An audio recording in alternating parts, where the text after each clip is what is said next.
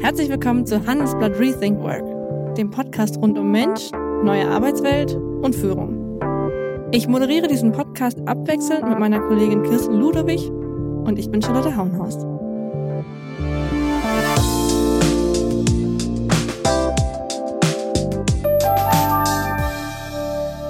Und wie haben Sie letzte Nacht geschlafen? Diese Frage stellt man auf der Arbeit kaum. Also ich zumindest. Ich frage meine Mitarbeitenden eigentlich selten, wie war deine letzte Nacht? Bist du der Lerchen- oder der Eulentyp? Das ist eigentlich merkwürdig, denn wenig beeinflusst unser Leben ja so sehr wie der Schlaf. Mein heutiger Gast, Isabel Prophet, hat genau das erkannt und beschäftigt sich deshalb auch beruflich mit dem Schlafen. Die gelernte Journalistin arbeitet neben ihrem Coaching-Job seit vergangenem Jahr auch als Schlafcoachin. Ich fand das super interessant und deswegen habe ich Sie heute eingeladen. Herzlich willkommen, Isabel. Vielen Dank und hallo. Erste Frage, Isabel, wie hast du denn letzte Nacht geschlafen? Okay, aber nicht genug. Ich bin sehr früh aufgewacht und habe dann auch erst gedacht, ich hätte gar nicht geschlafen, habe aber hinterher festgestellt, das stimmt einfach nicht. Also auch so ganz klassisch, so das äh, eingebildete Schlaflos gewesen sein, wo man mhm. hinterher merkt, in dem Moment, du hast geschlafen, du hast auch genug geschlafen. Ein bisschen mehr wäre aber okay gewesen. Ganz klassische Situation, können wir später auch nochmal drüber sprechen. Warum ist das denn wichtig, diese Frage, wie jemand geschlafen hat? Wir sind hier bei Rethink Work, also es geht auch immer ums Thema Arbeit. Inwiefern ist Arbeit und Schlaf ein Thema? Arbeit und Schlaf hängen ja auch sehr stark zusammen. Das heißt, Arbeit kann eine Schlaflosigkeit begünstigen, auch eine ganz kurzfristige nur, wo jemand einfach ein paar sehr schlechte Tage hat, mhm. kann aber auch natürlich sehr, sehr lange andauern. Und umgekehrt beeinflusst die Schlafqualität ja ganz viel. Also angefangen mit dem Wohlbefinden, mit dem Stresserleben, damit, wie gut wir mit anderen Menschen klarkommen, also auch mit Kolleginnen und Kollegen, mhm. mit der Kundschaft. Aber halt auch ganz, ganz ernste Sachen, wie zum Beispiel, muss jemand Auto fahren, muss jemand Maschinen führen und die ganz realistische Frage, die man dann mal stellen muss, bin ich dazu heute in der Lage? Und wenn die Antwort nein ist, was tut mir denn dann? Mhm. Kann man das immer selber einschätzen? Bin ich dazu nein. in der Lage? Nein. Also im Idealfall habe ich das Wissen, die Vernunft und auch natürlich die, ja, so die Selbstreflexion zu sagen, heute kann ich diese und diese Aufgabe nicht erfüllen. Nun wissen wir aber auch beide, wenn diese und diese Aufgabe aber sehr wichtig ist, vielleicht nicht nur für die Person selbst, sondern auch für andere oder wenn auch so ein Gefühl von Existenzangst dranhängt. Mhm. Was passiert mit meinem Job, wenn ich wieder und wieder das nicht mhm, kann? Mhm. Kann man jetzt zum Beispiel an eine Assistenzärztin denken, die ganz vernünftig sagt, ich kann das heute nicht, die aber auch irgendwann vielleicht übernommen werden möchte. Ja. Das heißt, da spielen so verschiedene Sachen zusammen. Einerseits die Frage, kann ich das gerade einschätzen? Und wenn ich das kann, mache ich das gut?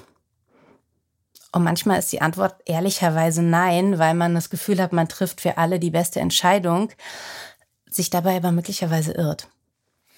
Aber gerade wo du das so erzählst, dachte ich direkt, das ist ja im Arbeitskontext noch nicht so richtig angekommen. Also wir reden immer viel über neue Arbeit, moderne Arbeit, aber im Fall deiner Assistenzärztin, wenn sie jetzt sagt, du, ich habe das Gefühl, ich kann das heute nicht, dann wird vermutlich irgendwie ihr Chef sagen, äh, nur die Harten kommen in den Garten, reiß dich zusammen und let's do it. Oder täuscht das? Genau das. Genau das. Schlaf ist ja so ein bisschen Privatvergnügen und mhm. Privatproblem. Ja. Und dadurch wird die Tatsache, wie groß der Einfluss ist, wie wichtig es einfach ist, komplett ins Private verschoben und damit ist das Thema weg. Mhm. Und dann kann ich immer noch freundschaftlich fragen, hm, siehst ein bisschen daneben aus, hast du gut geschlafen? Und dann ist die Antwort aber, ja, aber ich schaffe das schon. Mhm. Oder nein, ich habe nicht gut geschlafen, ich krieg das aber hin. Ähm, jetzt bin ich schon mal hier, ich trinke jetzt erstmal einen Kaffee, das wird ja. schon. Und in ganz vielen Fällen ist das auch so. Also sagen wir, ich muss einen Podcast machen. Mhm. Und ich will einen richtig guten Podcast machen. Ich habe aber nicht, so wie ich jetzt letzte Nacht irgendwie okay geschlafen, sondern ich habe vielleicht zwei Stunden geschlafen. Das klappt trotzdem. Das klappt total gut. Mhm. Du musst eine Präsentation halten. Das klappt. Darauf ist der Körper eingestellt. Ne? Wenn Menschen nicht in der Lage wären, Sachen gut zu machen, nachdem sie schlecht geschlafen haben, wären wir ja nicht da. Ja. Schlaflosigkeit gehört ja zum Menschsein dazu. Schlaflosigkeit schützt uns auch vor Bedrohungen. Und auch danach können wir noch weiter weglaufen, kämpfen oder einfach einen guten Vortrag halten. Das geht alles. Mhm. Andere Sachen, die vielleicht mit Koordination zu tun haben, gehen vielleicht aber nicht mehr so gut. Ich würde gleich gerne nochmal auf das Thema Leistungsfähigkeit kommen, nur vorher nochmal mhm. dieses, unser Umgang mit Schlaf im, im Beruflichen. Beobachtest du da denn Veränderungen? Weil ich erinnere mich zum Beispiel auch so bei Investmentbanker. Eine Zeit lang war es ja so, warst du halt richtig hart, wenn du die Nacht durchgearbeitet hast. Da gibt es auch so ein Wort, Wort irgendwie für, wenn du nicht geschlafen hast und ähm, du, du duscht nur, ziehst dir was anderes an und arbeitest weiter. Und da war eine Zeit lang so, wow, du bist so, bist so belastbar. Hat sich mhm. das verändert oder reden wir eigentlich immer noch darüber, dass man besonders toll ist, wenn man mit wenig Schlaf weit kommt? Die meisten Menschen wissen ja, dass das nicht so eine gute Idee ist und dass auch ein Investmentbanker ja am nächsten Tag noch Entscheidungen treffen muss, die gut sind. Mhm. Und dieses Pull and All-Nighter ist, glaube ich, das, was ja. du gerade meintest. Und das ist ja total freiwillig. Das ist etwas, das mache ich, das ziehe ich durch, da bin ich hart, wenn ich das mache. Ich habe mir das ausgesucht. Mhm. Ähm, das hängt vom Kontext ab. Ne? Also grundsätzlich, die meisten Menschen wissen, dass Schlaf für sie relevant ist. Ähm, ein anderes Thema ist aber, Menschen haben Angst, es anzusprechen. Und das mhm. ist dann mhm. das, was, was auch bei mir zum Thema wird. Wie gehe ich mit meiner Kollegin, wie gehe ich mit meinen Vorgesetzten um? Wie kann ich dieses, dieses Ding in meinem Leben, das eine Krankheit ist oder sein kann oder werden kann, wie kann ich das so bearbeiten, dass es besser wird? Die Antwort ist, das Arbeitsleben muss da irgendwie mit rein. Mhm. Und die Antwort ist leider nein. Also in vielen, in vielen Kontexten ist die Antwort auch ja und das ist großartig. Ne? Darum machen wir ja unsere Arbeit, damit Arbeiten insgesamt besser wird. Es ist aber nicht überall angekommen. Und dann muss man auch erstmal so ein bisschen strategisch rangehen, wie kann ich das kommunizieren, ohne dass ich mich selbst klein mache. Weil in manchen Teams macht man sich mit mhm. dieser Form von Belastung kleiner. Und das kann sich nicht jeder erlauben. Eine Mutter, die, deren Kind vielleicht zwei, drei Jahre alt ist, kann sich nicht erlauben, in einem toxischen Teamkontext sich noch kleiner zu machen, indem sie sagt, das war jetzt meine vierte kurze Nacht in Folge.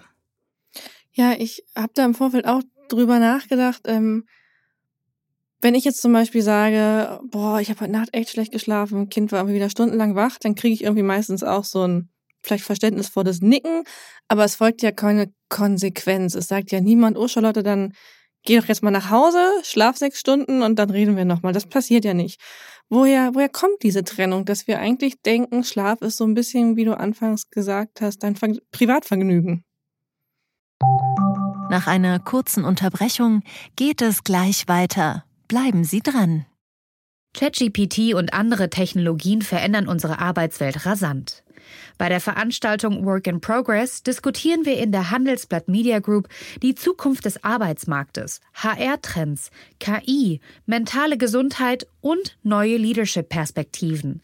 Sei am 13. und 14. Juni in Düsseldorf oder virtuell dabei und melde dich jetzt an unter work-progress.de. Das ist, das ist eine der Grundlagen unserer Kultur. Also große kulturelle Veränderungen in Europa waren ja Protestantismus und Kapitalismus. Mhm. Also du beweist dich vor Gott durch deinen Erfolg. Deine Segnung, du, du wurdest gesegnet, weil du bist erfolgreich. Mhm. Jetzt spannen wir den Kapital großen Bogen, ich bin gespannt. wir kommen an, wir kommen ganz schnell wieder an, wir kommen zum Kapitalismus und dann sind wir ja schon fast wieder hier. Kapitalismus, Menschen bringen Leistung. Leistung ist messbar messbare Leistung lässt erstmal keinen Raum für Krankheit, für Belastung, für mhm. Schwäche. Mhm. Das ist alt. Und da sind wir heute immer noch. Und eigentlich sind wir jetzt die Menschen, die sagen, und wir verändern das wieder ein bisschen. Wir öffnen unsere Wahrnehmung von Arbeit, von Arbeitsleben, von Arbeitskontext und von Zwischenmenschlichkeit bei der Arbeit dahin, dass wir sowas ansprechen können und das damit besser machen. Und es ist die Arbeit aber auch das Wohlbefinden. Mhm. Das heißt, es du würdest, sagen, du würdest sagen, ein guter Arbeitgeber hat vielleicht, wenn jemand sagt, ich habe schlecht geschlafen, die Antwort, dann schlaf dich nochmal aus? Zum Beispiel. Ein guter Arbeitgeber könnte aber auch sagen, okay, was brauchst du in diesem Moment? Mhm.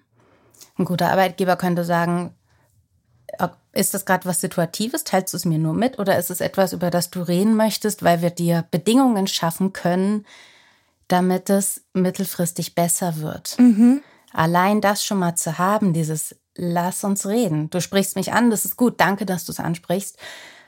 Was kann ich jetzt machen, damit es für dich besser ist? Zum Beispiel Gibt dein Job Homeoffice her? Möchtest du einen Tag mehr? Hilft dir das? Mhm. Brauchst du gerade flexible Arbeitszeiten? Was ist die Stellschraube, die du selber siehst? Also die Person selbst, die Betroffene, ist mit ein bisschen Ruhe auch diejenige, die am ehesten sagen kann, dieser eine Punkt, der würde mir gerade helfen. Mhm. Und ich mhm. brauche den nicht für lange. Aber vielleicht brauche ich ihn auch wiederkehren. Ne? Menschen, die eine sehr, sehr lange Schlafstörung haben, möglicherweise über viele Jahre, die haben das nicht jede Nacht. Die haben aber ganz schlechte Phasen mehrmals im Jahr. Mhm. Das ist für ein Unternehmen durchaus verwaltbar. Für ein Team ist es beherrschbar. Aber da muss auch die Öffnung möglich sein. Das ist am Ende auch ein Eingriff in die Privatsphäre. Ne? Es ist nicht so, dass wir einfach ja, sagen können, wir wollen eine an. Kultur schaffen. Ja, wir wollen eine Kultur schaffen, in der jeder alles sagen kann. Ja, kann, nicht muss. Mhm. Was, was hältst du von so Ansätzen wie, ich, beim, also ich weiß, im Journalismus gab es ja immer diese Legenden, dass irgendwelche Chefredakteure Feldbetten irgendwo stehen haben, um im Büro zu schlafen. Das ist keine Legende, das stimmt. okay. Ähm, was, was hältst du von solchen Ansätzen? Ist das gut für eine Kultur, wenn man einen Schlafplatz anbietet bei der Arbeit? Ein Schlafplatz bei der Arbeit. Ich sehe die Idee, ich sehe das Wohlmeinende dahinter. Mmh. Meinst du einen Tagschlafplatz bei deiner Arbeit oder einen Nachtschlafplatz? Ein Tagschlafplatz. Ein Schlaf also nachts okay. hoffe ich, dass alle nach Hause gehen können. Ja.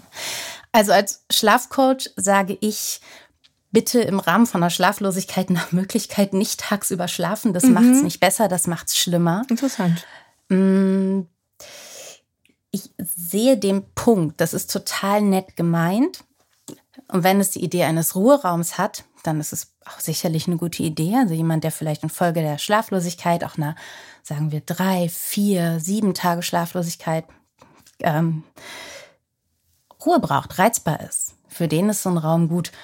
Schlafen würde ich da eher nicht, weil es mhm. dann nämlich wieder schwierig wird mit dem Müdewerden abends. Das hat ja auch was, es hat eine biologische Komponente. Der Körper wird abends müde, weil die Uhr sagt, wir sind wieder soweit. Mhm. Wenn du jetzt ab einem gewissen Zeitpunkt nachmittags, so später als 14, 15 Uhr sollte es wirklich nicht sein, noch ein Nickerchen hältst, dann macht man sich diesen Taktgeber, das Adenosin, kaputt. Das ist dann nämlich verbraucht und dann hat man abends weniger und dann merkt der Körper nicht, dass es soweit wäre.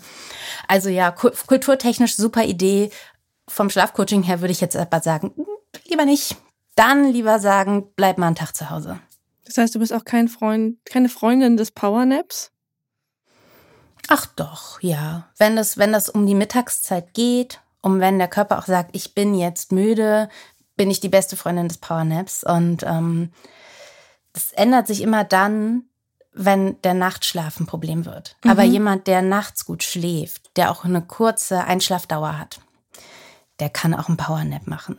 Also es sind ja immer sehr, sehr, sehr individuelle Fälle. Mhm, verstehe. Ein Powernap ist super, nur nicht für jeden. Wir hatten ganz am Anfang kurz schon mal das Thema Leistungsfähigkeit. Ja. Und ich würde deswegen gerne mal so ein paar, ja, vielleicht Mythen, vielleicht sind es auch keine Mythen zum Thema mhm. Schlaf durchgehen. Das erste ist ja tatsächlich, äh, wer wenig geschlafen hat, ist weniger leistungsfähig. Stimmt das oder nicht? Es kommt drauf an. Es gibt Sachen, die kriegt man sehr gut hin, weil der Körper Stresshormone bereitstellt. Stresshormone sind in dem Moment dein Freund. Das ist okay, das wird schon klappen. Mhm alles, was in Richtung einer Körperlichkeit geht, wir hatten vorhin schon das Krankenhausbeispiel, ähm, Bau, das mhm. kann man ja sehr, sehr breit denken. Eine Menge Menschen arbeiten in der Weise körperlich, führen vielleicht ein Auto oder eine Maschine, ist definitiv weniger leistungsfähig, also ausnahmslos. Mhm. Und dann gibt es auch nicht so einen Peak, also so, ich bin so übermüdet, ich bin jetzt nochmal so extra leistungsfähig, bevor es komplett in den Keller geht. Man macht Fehler. Es wird gefährlich. Mhm. Also ähm, wenn man jetzt sagt, ich bin so übermüdet, bevor es in den Keller geht, ähm, das ist ein ganz, ganz gefährlicher Punkt. Mhm. Ich bin wirklich jemand, der sagt, hey, wenn du eine schlaflose Nacht hast, die meisten Sachen wirst du viel besser hinkriegen, als du dir gerade vorstellen kannst. Mhm. Präsentationen halten, Gespräche führen, on point, wach und präsent sein, Menschen überzeugen. Ich würde sogar sagen Vorstellungsgespräche es ist alles okay. Der Körper kann das bereitstellen, die entsprechenden Stresshormone, die der Mensch braucht, um das gut zu machen. körperliche Sachen, sehr verantwortungsvolle Sachen, Sachen, bei denen keine Fehler passieren dürfen. Das ist eine ganz andere Hausnummer. Du hältst eine Präsentation, du verwechselst zwei Sachen. Mhm. Total okay. Du operierst einen Muskel, schwieriger. Ja. Nicht mehr okay. Verstehe. Äh, zweiter Mythos, man kann Schlaf nicht nachholen. Das wurde mir immer gesagt, wenn man eine Nacht durchgefeiert hat und dann denkt, jetzt schlafe ich heute und einfach doppelt so lange. Nicht möglich. Stimmt das? Doppelt so lange wirst du wahrscheinlich nicht schlafen, weil dein Körper das nicht macht. Man kann Schlaf aber nachholen. Also dir fehlt aus der Woche immer eine Stunde Schlaf. Der Körper wird einen Teil dieser Zeit nachholen und du wirst dich auch erholen. Können wir aber nachher nochmal über das Thema Social Jetlag für sprechen. Das hat eigene Probleme. Ein bisschen kann man ihn nachholen, aber wenn du ähm, drei Nächte am Stück nicht schläfst, wirst du nicht danach zwar drei Tage am Stück schlafen. Das macht der Körper einfach nicht. Okay, und äh, dritter Mythos, man braucht, je nachdem, wo man es liest, sieben Stunden Schlaf oder acht Stunden Schlaf. Stimmt das oder sind die Menschen verschieden? Alle Menschen sind ganz unterschiedlich, aber der Regelwert oder sagen wir der Peak liegt zwischen sieben und siebeneinhalb Stunden. Mhm. Also auch ein bisschen niedriger, als die meisten Menschen denken für Erwachsene. Mhm. Mittleren Alters. Im Alter wird es dann wieder ein bisschen weniger. So ab 70 sieht man schon, dass es runtergeht. Mhm. Mm, während Teenager durchaus noch bei neun Stunden liegen. Das mhm. ähm, überrascht dann äh, viele Menschen immer. Aber Passt mit meiner eigenen Biografie. da ist durchaus noch ein gewisser Schlafbedarf da, weil das Gehirn ja viel mehr Umbauarbeit zu leisten hat. Ähm, als unseres. Ne? Wir müssen eher Stress und Eindrücke verwalten. Teenagergehirne müssen dazu auch noch ähm, sich am Anfang so ein bisschen zurückschneiden. Da sind ganz intensive Prozesse am Werk und da schlafen die. Mhm. Äh, sollen sie schlafen. Ein letzter Mythos, ähm, man kann nicht zu viel schlafen. Doch, doch, oh doch, man kann zu viel schlafen. Man kann zu viel schlafen und das ist ungesund. Ähm, wann, wann beginnt das? Wie merke ich das? Wenn ich mehr schlafe, als ich gewohnt bin, und das hält mehrere Wochen an, würde ich in der vierten Woche zum Hausarzt gehen.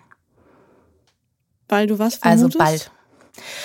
Weil zum Beispiel ich gerade nicht merke, dass, ähm, dass bei mir depressive Symptome mhm. beginnen. Das okay. könnte zum Beispiel was sein. Aber natürlich auch einfach neurologische Dinge, ähm, wo auch zum Beispiel ein Schlafcoach einfach nur noch sagt, damit gehst du zu, zum Arzt oder zur Ärztin und lässt dich untersuchen. Und da schaut dann erstmal damit erstmal über ganz viele Sachen gesprochen. Da wird auch ein Bluttest gemacht und wird einmal geguckt, woran kann mhm. das liegen. Aber zu viel Schlaf ähm, ist was, das auch eine höhere Dringlichkeit hat, erstmal als zu wenig Schlaf. Mhm. Ähm, das Spannend. gehört zum Arzt.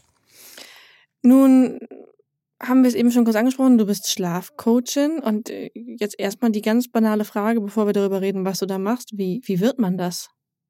Man macht eine Ausbildung, tatsächlich. Woraus mhm. besteht die? Muss man dort schlafen? man muss da nicht schlafen. Im Gegenteil, ich bin das neulich schon mal gefragt worden, das finde ich total spannend. Ich habe das, ich habe teilweise während der Ausbildung sehr schlecht geschlafen. Habe mir gedacht, wie blöd bist du eigentlich und was machst du hier, mhm. wenn du das nicht hinkriegst? Und dann habe ich, und da war ich sehr glücklich, habe ich das bei einem, bei einem Schlafforscher aus Großbritannien gelesen, der das auch schreibt, dass es einfach so ist, wenn man sich beruflich mit Schlaf beschäftigt, dann schläft man auch mal schlecht, weil das arbeitet, weil das Arbeitsfeld nimmt man mit ins Bett. Ah, du kannst es nicht mehr trennen. Eigentlich ganz Jetzt schlecht. inzwischen geht das wieder. Inzwischen geht das wieder ganz gut. Mm, genau, ja, wie wird man Schlafcoach? Ich hatte eine Schlafstörung, bin die, habe die bearbeitet vor, ähm, vor fünf Jahren angefangen bis vor vier Jahren und habe dann aus dem Journalismus raus. Ich habe mich immer viel mit Arbeit, viel mit Wissenschaft beschäftigt, habe dann eine Coaching-Ausbildung gemacht und habe im Coaching gedacht, wow, Schlaf, ja natürlich. Du, du, kannst den Menschen helfen, du brauchst aber noch ein bisschen mehr Wissen und du brauchst auch Methodik. Mhm. Was lernt man da methodisch? Man lernt erstmal die Coaching-Methodik. Also Coaching-Methodik ist ja die Idee von Hilfe zur Selbsthilfe.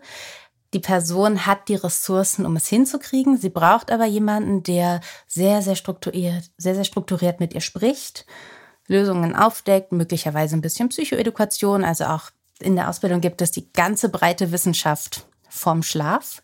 Übrigens auch etwas, das nie aufhört. Ne? Also es ist nicht so, dass man das einmal lernt, sondern damit beschäftigt man sich die ganze Zeit. Und das bringt man zusammen. Das Wissen aus der Schlafforschung und die Methodik aus dem Coaching. Das heißt, es ist auch eine ganz, ganz klassische Coaching-Methodik, die in keiner Weise esoterisch ist, sondern die einfach rein sachlich schaut, was hat die Person, was belastet die Person, können wir eine Ursache ausmachen und wie können wir mein Wissen mit dem, was du alles hast, all die Dinge, all deine Lebenskompetenzen, wie können wir das zusammenbringen, damit es dir besser geht. Das macht Schlafcoaching. Und wie gehst du daran? Ich denke immer an dieses mhm. umstrittene Buch, ähm, jedes Kind kann schlafen lernen. Ist das bei Erwachsenen so nicht? So?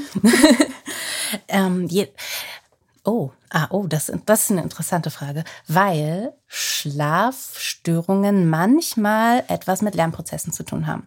Mhm. Das kann man sich ein bisschen an sich, mhm. das kann man an sich selbst überprüfen. Ich gehe ins Bett, ich laufe um mein Bett herum und da kommt diese Geschichte, die jeden Abend kommt. Die kann negativ und stressig sein, die kann aber auch total schön sein. Die kann eine Geschichte sein, mit der ich Sachen, die passiert sind, verändere, also sich so ein alternatives Ende erzählen. Es können Sachen von morgen oder von nächster Woche sein, Geschichten. Das, diese Geschichten halten dann wach. Dass der gelernte Aspekt daran ist die Verbindung von Bett zu Geschichte. Also Wenn meinst du das merke, Grübeln jetzt, oder? Zum Beispiel, genau. Mhm. So ein Grübeltyp. Ähm, oder ein so ein narrativer Typ, der ins Bett geht und sagt, und, und, und es passiert. Der Gedanke ist da. Da könnte man zum Beispiel sagen, die Verbindung von Bett und Grübeln ist gelernt. Oder jemand, der im Bett viel arbeitet. Möglicherweise ist eine Verbindung von Bett und Arbeit gelernt. Total fies, aber leider realistisch. Jemand, der nachts oft geweckt wird, hat möglicherweise gelernt, das Bett ist kein sicherer Ort zum Schlafen. Mhm. Um, ähm, das, das, kann man dann Lernprozesse. An, anlernen, unlearning. Kann man das weglernen? Unlearning, ja, ja, ja, kann man. Das macht ein bisschen Arbeit, aber ja, im Coaching schauen wir uns dann an, was ist, was ist da? Was ist da, das dich wach hält? Und ist es, ist es ein Lernprozess gewesen? Und wie können, wie kriegen wir das weg? Also zum Beispiel, was kannst du sonst machen? Kannst du Sommer wie Winter bei offenem Fenster schlafen mhm. mit einer Decke mehr und anstatt in deinem Kopf zu arbeiten, mal hören, wie draußen die Autos vorbeifahren. Vielleicht stört es dich, vielleicht kannst du es aber auch wertschätzen.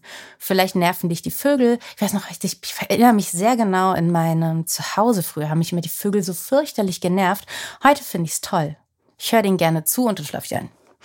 Mm, das ist eine Sache. Wir gehen also raus aus dem Kopf nach draußen. Wir können aber auch aus dem Kopf in die Füße gehen. Total das spannende Frage. Auch erklären, ja, wie komme ich naja. vom Kopf in die Füße? Naja, wie fühlen sich deine Füße gerade an? So, du machst eine Pause, du musst kurz überlegen. Alle Menschen müssen kurz überlegen. Niemand weiß, wie sich seine Füße anfühlen. Wenn man das lernt, es gibt in der Meditation zum Beispiel den Bodyscan. Das ist eine Technik, die ist sehr, sehr gut wissenschaftlich validiert. Wie fühlt sich der Körper gerade an? Man kann einmal durchgehen von oben nach unten, also Kopf, Schultern, Arme, Hände. Wie fühlt sich die Brust an? Wie fühlt sich der Bauch an? Der Rücken, der Po? Wo sind Verspannungen? Habe ich möglicherweise gerade, während ich im Bett liege, meine Finger überkreuzt? Ich mache das gerade, während du es sagst und versuche mich schon gerade hinzustellen. Mhm. Oh, ich kann mich auch mal gerade hinsetzen. Das ist etwas, das bringt dich aus dem Kopf raus in deinen Körper. Du spürst etwas und du grübelst nicht mehr. Das heißt, wir ersetzen das, was üblicherweise im Bett passiert, durch etwas anderes, mhm. das nicht vom Schlafen abhält. Das ist so eine Sache, die man machen kann. Eine andere Sache ist Schlafdruck erhöhen keine Nickerchen mehr, morgens früh raus, bei jedem Wetter, möglicherweise lass es die kleinste und langsamste Laufrunde aller Zeiten sein, aber machen. Mhm. Keine Nickerchen, habe ich gesagt, später ins Bett und früher aufstehen. Und mhm. ja, das ist gemein. Ähm, aber die Person wird müde und die Verbindung von, ich gehe ins Bett und dann liege ich erstmal anderthalb Stunden wach, kann dadurch gelöst werden, weil die Müdigkeit so groß ist, dass sich die Einschlaflatenz, dass sich die Einschlafdauer mhm. verkürzt. Es geht dann schneller. Die, das Gelernte, ich liege da rum, ich bin wach im Bett, wird dadurch im Idealfall gelöscht. Was ist mit dem Thema Rituale schaffen? Das heißt es ja auch bei Kindern immer, jeden Tag quasi zur gleichen Zeit ins Bett gehen, das gleiche Lied singen, die Rollern runter machen, das Stofftier dahinlegen. Gibt es sowas für Erwachsene auch und funktioniert das?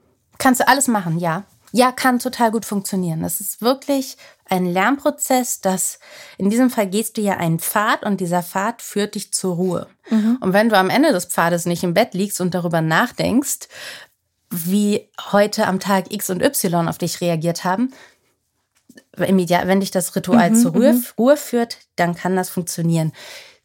Kann aber auch sein, dass, ähm, dass du oder die, die Klientin in dem Fall ein zu grüblerischer Typ ist und das Ritual einfach nur ins Bett führt und da dann zu den üblichen Verhaltensmustern muss man ausprobieren. Aber spannend ist, wenn ich dran glaube, dass dieses Ritual funktioniert, dann kann das ganz, ganz viel bringen. Ne? Also sagen wir ein Placebo. Ein Placebo ist ja nichts Schlechtes, wenn es funktioniert. Mhm. Solange ich mir da nicht irgendwas antue, das mir schadet, ist erstmal alles okay. Und ähm, ein Ritual hast du gesagt. Na, was, was sind noch Techniken, die helfen können? Wir hatten, genau, Rituale, Schlafverkürzung und rausgehen. Ich frage mich immer, ähm, oder anders, das Thema Schlafhygiene es hat einen ähnlichen Effekt wie so ein Ritual. Das heißt, ich halte die ganzen Faktoren ein. Smartphone, abgedunkelter Raum, bestimmte Zimmertemperatur. Ich glaube, der Punkt ist nur, die meisten Menschen wissen das schon, aber wenn ich da nicht 100% fit bin, lohnt es sich sehr, das einfach nochmal nachzulesen. Mhm. Es gibt keine weiteren Geheimnisse. Es ist nicht so, dass es noch so drei versteckte Punkte bei der Schlafhygiene gibt. Und dann hat man es aber. So nicht. Aber grundsätzlich ist es durchaus sinnvoll, ab und zu mal so die eigene Umgebung zu checken. Habe ich da möglicherweise jetzt einfach einen Stuhl, auf dem sich die Klamotten der letzten drei Wochen ansammeln? Ist irgendwie egal, ist aber andererseits auch eine Aufgabe, die dann im Schlafzimmer auf mhm, mich wartet. Mhm. Solche Sachen kann man mal durchschauen. Das sind die Sachen, die zu Hause sind oder die zu Hause passieren. Aber wir haben ja auch noch den Faktor Arbeit und Arbeitsumwelt, Arbeitstag, Arbeitsgestaltung. Genau, das, was ich vielleicht nicht so beeinflussen kann. Naja, wir haben nämlich noch nicht über den Faktor zur Ruhe kommen gesprochen. Zur Ruhe kommen bringt uns auch zurück zu unserem Begriff vom Anfang, nämlich Privatvergnügen. Also, ich lege mich abends ins Bett und versuche runterzufahren. Oh, komisch, klappt gar nicht. Hm, was ist da los? Zur Ruhe kommen ist etwas, das man tagsüber übt. Und wenn ich einen Büroarbeitsplatz habe oder in irgendeiner Form eine Arbeitsumgebung, die das hergibt, du hast vorhin den, den Ruheraum im Büro erwähnt, dann ist das etwas, das ich durchaus machen kann. Und dann ist möglicherweise 11 Uhr, 14 Uhr sind vielleicht ganz gute Zeiten, in denen man sich einfach mal für 15 Minuten zurückzieht und sagen wir mit einer App oder mit einem YouTube-Video, das gut ist, ein bisschen meditiert oder mhm. erstmal nur Atemzüge zählt. Man kann das ganz niedrigschwellig machen. Und wenn ich sage 15 Minuten zurückziehen, dann meine ich nicht 15 Minuten lang den Atemzug zählen. Das kann keiner. Mhm. Wirklich sehr erfahrene Menschen, die sehr viel Zeit mit Meditation verbringen, kommen irgendwann da an, dass sie diesen Zeitraum schaffen. Aber wenn ein ganz normaler Mensch einfach sich mal nur hinsetzt, ein paar Atemzüge zählt, es bewusst macht, ruhig macht, den Körper spürt, aber auch den Atem spürt, sich selbst spürt, dann reicht das. Es ist keine Wettkampfmeditation, sondern es hat ja nur ein Ziel, am Tag zur Ruhe kommen, um das zur Ruhe kommen zu üben dann und nur dann kann man es ja abends wieder anwenden. Ich stelle mir das gerade irgendwie vor, wie, wie Mitarbeitende in so einem Großraumbüro wie hier sich da mit der App hinsetzen und in Ruhe versuchen zu atmen. Ist das so realistisch in Zeit von keine Einzelbüros mehr? Wir alle arbeiten auf irgendwelchen fancy Coworking-Flächen? Mach es realistisch. Gib den Leuten Noise Cancelling Kopfhörer, mach es normal dass man, wenn man mit Noise-Canceling-Kopfhörern mit geschlossenen Augen in seinem Stuhl sitzt, nicht angesprochen wird. Mhm. Macht das zu einem Teil der Kultur. Ja, das, dann ist das realistisch. Nicht sofort und nicht ohne weiteres, aber das ist etwas, wo man leichter hinkommen kann als, ja, nee, ihr müsst jetzt aber besser schlafen. Mhm. Wir sind also, jetzt durch wahnsinnig viele Techniken ja schon so durchgeritten. Mhm. Was, ähm, was ist mit dem Punkt, ja, so Muskelentspannung, autogenes Training, wie stehst du dazu? Super. Machen. Finde ich total gut. Also, das sind Sachen, die eine ganz, ganz breite wissenschaftliche Basis haben, die seit unglaublich langer Zeit wissenschaftlich erforscht werden. Es gibt zum Beispiel von der deutschen Professorin Eva Asselmann das Programm Easy Relax, das auch mit PMR, also progressiver Muskelrelaxation, arbeitet und das sie wissenschaftlich validiert hat. Das heißt, sie hat sehr, sehr viel Arbeit da reingesteckt, ein Programm zu entwickeln, das den Menschen hilft und das sie selbst lernen können. Nach einer kurzen Unterbrechung geht es gleich weiter. Bleiben Sie dran.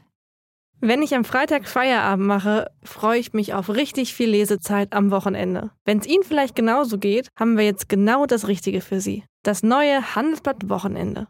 Ich bin Charlotte Hauenhorst, Digitalchefin beim Handelsblatt. Und ich bin Sven Prange, Leiter des neuen Wochenendteams. Wir sind jetzt noch mehr für Sie da, wenn Sie Zeit haben, am Wochenende, mit inspirierenden Recherchen, praktischen Ratgebern und echten Deep Dives. Entdecken Sie unser neues Programm auf handelsblatt.com/slash Wochenende und abonnieren Sie dort unseren neuen Wochenend-Newsletter. Wir freuen uns auf Sie.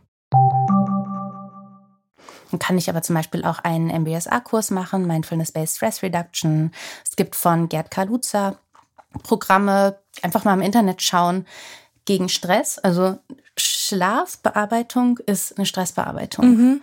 Autogenes Training hast du angesprochen, das ist so meins. Mhm. Aus Gründen, die ich noch gar nicht so richtig verstehe, bin ich kein PMR-Typ, aber ich bin ein autogenes Training-Typ. Ich kann damit besser. Das ist so das, du musst einmal erklären, was es ist. Mhm. Also progressive Muskelrelaxation bedeutet, man spannt Muskeln einzeln an und lässt sie ganz langsam nach und nach wieder locker. Autogenes Training ähnlich, bisschen straighter, bisschen direkter. Also ich sage, mein Arm wird schwer und warm, beziehungsweise denke mir das und komme darüber zur Ruhe, gehe dabei auch den Körper durch, mhm, mhm. zum Beispiel auch das, ähm, das Sonnengeflecht, die Schultern, also auch so Spannungspunkte im Körper. Das ist autogenes Training. Das ist meins, aber es ist was Persönliches. Also viele von diesen Anti-Stress-Programmen sind sehr, sehr gut wissenschaftlich bearbeitet, was wiederum auch bedeutet, dass man gar nicht unbedingt so was Besonderes oder Neues oder hm, Kreatives, Spirituelles braucht, weil es ganz, ganz tolle Programme gibt, die für ganz viele Menschen funktionieren und die man lernen kann. Nun haben wir sehr viel über Lösungen gesprochen. Ähm, mich würde tatsächlich aber auch interessieren, du bist jetzt seit vergangenem Jahr Schlafcoachin, ähm, hast vielleicht jetzt noch nicht unendlich viele Fälle, aber mit was kommen die Leute so zu dir ganz, ganz generell? Ein Punkt ist die sehr, sehr lange Schlaflosigkeit. Mhm. Also die, ich habe das ähm, seit ich ein bestimmtes junges Lebensalter habe, zum Beispiel, wo man erstmal sehr, sehr viel redet und sehr, sehr viel schaut, okay, all diese Dinge, all diese Lernprozesse, das ist wie so ein sehr, sehr schweres Gewicht. Das ist nicht der Fall, wo man sagt, man macht ein bisschen Schlafhygiene und redet man darüber, worüber die Person so nachdenkt, sondern mhm. da geht man ganz, ganz breit dran und, und sagt auch, während wir das hier machen, bitte geh auch nochmal zum Arzt. Und dann komm wieder. Ist ein Fall, ne, wo man auch tatsächlich drüber nachdenken muss, ist das noch ein Fall fürs Coaching oder ist das auch schon ein Fall, wo man sagen kann, eine, eine kognitive Verhaltenstherapie zum Beispiel ist angebracht. Muss man so ein bisschen abwiegen. Mhm. Der Fall, ähm, was ich vorhin erzählt habe, gelernte Unsicherheit im Bett. Das Bett ist kein sicherer Ort mehr, ich werde hier gestört. Ähm, meine Kinder wecken mich, mein Partner schnarcht nachts oder mein Partner kommt mitten in der Nacht ins Bett. Ich werde wach. Das ist ähm, das ist andere, das Gelernte, also dieser, die Idee von, ist mein Bett noch ein sicherer Ort? Da kann man, also einerseits auch mal so ein bisschen ne, mit der, mit dem Familie arbeiten. Mhm. Was muss sich da ändern? aber auch mal gucken, ob nicht eine Umgestaltung ganz niedrigschwellig. Was muss raus aus dem Schlafzimmer? Was kann vielleicht sogar ganz raus aus der Wohnung? Wie können wir das zu einem ganz tollen Ort für dich machen, in dem du abends gerne gehst? Mhm. Und wie gesagt, also äh, systemisch ran an die Familie. Schlaflosigkeit in einer Partnerschaft ist dann auch ein Partnerschaftsthema. Also habe ich Angst, meinen Partner zu wecken? Habe ich Angst, erst weckt er mich, dann weck ich ihn, ich krieg Ärger? da muss man über die Partnerschaft ran und sagen, so, nee, ähm, ich habe ein Problem mit Schlaflosigkeit. Wenn ich nachts nicht schlafen kann, hast du genau eine Aufgabe, nämlich ganz sympathisch sein. Mhm. Du hast eben schon kurz gesagt, manchmal sind es auch Dinge, wo du dann sagst, da muss man einen Arzt sehen? Was ist mhm. für dich so die, die Grenze oder was sind Warnhinweise, wo du denkst, okay, hier komme ich jetzt als Coachin nicht weiter, das muss vielleicht ähm, ärztlich abgeklärt werden? Immer wenn es Hinweise, einen Verdacht von körperlichen Sachen gibt. Also zum Beispiel eine Person, die im gleichen Raum schläft, hat von Atemaussetzern mhm. berichtet. Die Klientin schnarcht möglicherweise. Da würde man auch mal sagen, nicht jedes Schnarchen ist in irgendeiner Weise was Krankhaftes, aber man würde schon sagen, schauen wir uns mal näher an, ob da mhm. was ist. Da kann auch ein HNO-Arzt erstmal einfach in den Hals schauen, in die Nase schauen, ne? mal gucken, ist da was? Ähm, das ist eine, also körperliche Sachen oder psychische Fragen. Also Coaches sind keine Therapeutinnen. Mhm. Therapie ist etwas, das hat, da steckt ein Studium und eine jahrelange Ausbildung dahinter. Das ist was anderes. Therapeutinnen arbeiten aufdeckend, insofern also auch destabilisierend. Coaches stabilisieren, beraten ein bisschen und arbeiten mit dem, was die Person mitbringt. Wenn aber irgendwie zu sehen ist oder zu spüren ist, da kann was dahinter stecken, was in irgendeiner Weise auch therapeutisch bearbeitet werden muss, wo man destabilisieren müsste. Destabilisieren heißt, die Person muss betreut werden. Das machen Coaches nicht. Mhm. Also wenn du jetzt auch gerade aktuell schaust, warum ist das Coaching gerade in der Kritik? Weil da mit traumarelevanten Ereignissen gearbeitet wurde, weil über Dinge gesprochen haben, denen es den Menschen schlechter ging als vorher all das tut das Coaching eigentlich nicht. Und mhm. in dem mhm. Moment gehen die Menschen weiter und dann ist alles, was ich noch mache, zu schauen, ich bleibe bei dir, bis du den Therapieplatz mhm, hast. Mhm, mhm. Das kann dauern, aber ja, ich arbeite stabilisierend in dem Moment und mehr nicht. Du hast vorhin noch einmal das Thema Social Jetlag angesprochen, was oh, ja. auch vorkommt. Was, was hat es damit auf sich? Wir haben vorhin darüber gesprochen, dass man Schlaf nachholen kann. Das heißt, mhm. ich habe die Woche über schlecht geschlafen, möglicherweise habe ich zwei Jobs oder ich habe einen herausfordernden Job und aber ein Kind, das gerade Schwierigkeiten hat, durchzuschlafen, weil es vielleicht Ängste hat. Ich habe einen Schlafmangel. Ich hole den Schlaf am Wochenende nach. Dann schlafe ich Samstag bis neun. Aus irgendwelchen Gründen klappt das. Vielleicht wird in der Familie das anders organisiert. Mhm. So, das ist okay. Dann bin ich samstagsabend wach. Dann schlafe ich Sonntag auch wieder bis neun. Montag muss ich aber um 7 Uhr aufstehen, wenn ich Glück habe. Wenn ich Pech habe, noch früher. So. Was passiert aber dadurch, dass ich den Schlaf nachgeholt habe? Ich bin abends später müde. Mhm. Der Schlafrhythmus verschiebt sich sofort. Die innere Uhr hat eine ganz geringe Toleranz, die verschiebt sich. Und das ist ein Problem. Das fängt schon damit an, dass, was ich vorhin erwähnt habe, das Adenosin. Es baut sich den Tag mhm. über auf. Wenn ich später aufwache, hat es dafür weniger Zeit.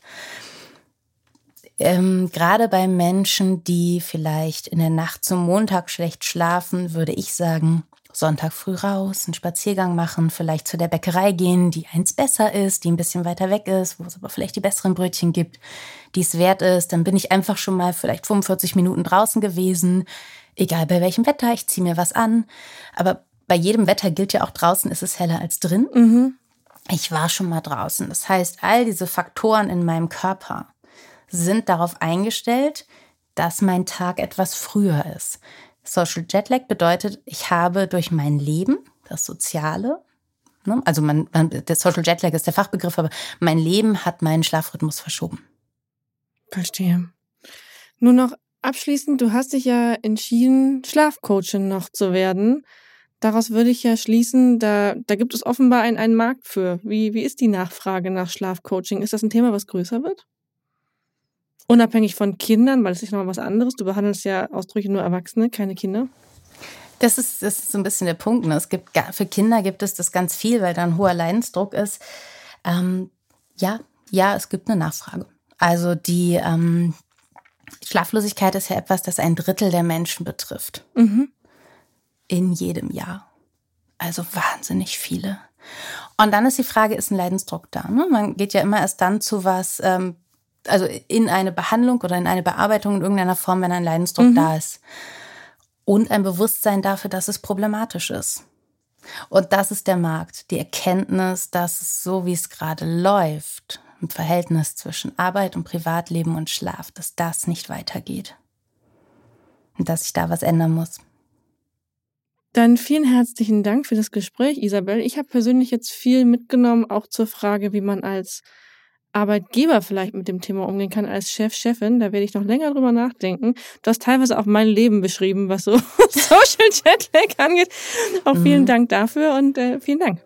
Ich danke dir. Bis bald. Jetzt wissen Sie bereits, wie Sie nachts besser schlafen können.